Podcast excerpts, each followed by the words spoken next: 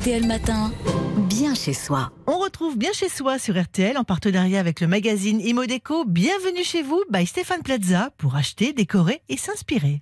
Stéphane Plaza, bonjour. Bonjour, bonjour à tous. Ça tombe bien, on est début juin, on va parler d'une chose essentielle pour l'été qui arrive si vite, la climatisation. Et oui, les Français ont pris goût à la climatisation. L'été, entre 2016 et 2022, la part des foyers français équipés d'un système de refroidissement d'air est passée de 16 à 30%. D'accord, mais avant de s'équiper, Stéphane, quels sont les critères à prendre en compte?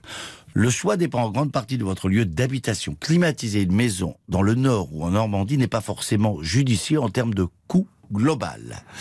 Que ce soit une climatisation fixe ou mobile, il est important de vérifier la surface et le volume des pièces qui doivent être refroidies.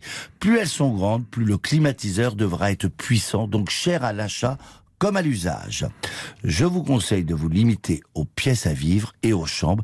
Elle n'est pas nécessaire dans la cuisine ou dans la salle de bain ou la salle d'eau. Au final, aujourd'hui, qui sont les principaux concernés alors par cette installation? 23% des maisons individuelles contre 19% des appartements. Logique, si votre appartement n'a pas d'extérieur, il est toujours compliqué, voire impossible de pouvoir positionner l'unité centrale d'une climatisation fixe, car elle implique une modification de la façade extérieure.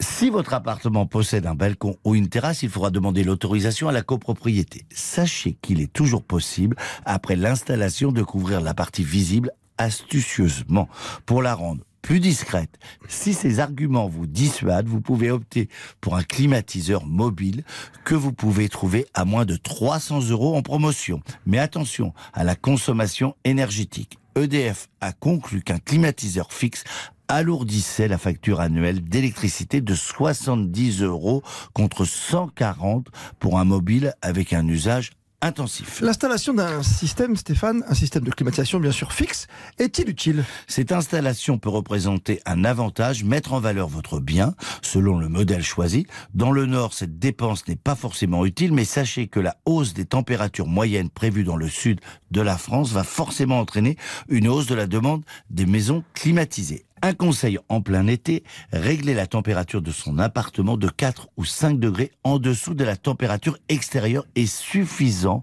pour ressentir une vraie fraîcheur. Voilà, ça c'est un conseil essentiel. Quels sont les différents systèmes de climatisation qui existent aujourd'hui? Alors, on va parler argent. Ils vont de 400 à 1000 euros. Le climatiseur mobile, c'est la solution la plus accessible et la plus simple. Il permet de refroidir une pièce rapidement et d'être facilement déplacé ou rangé. Inconvénient, il est un peu bruyant et très énergivore. Le climatiseur Split, c'est le modèle fixe le plus répandu en maison individuelle, assez économe en énergie. Inconvénient, l'installation réservée à un professionnel.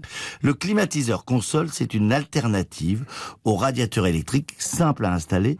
Inconvénient, un prix élevé de 4 000 à 10 000 euros. C'est pas rien quand même. Ça, c'est pas négligeable, monsieur Vous Plaza. avez vu que je vous ai pas parlé de la clim réversible Passé, mais ça sent pas Parce beaucoup. que c'est aussi un mode de chauffage. Là, j'ai parlé que climatisation, monsieur. J'ai bien compris. C'est bientôt l'été. Stéphane Plaza, chronique à retrouver évidemment sur RTL.fr.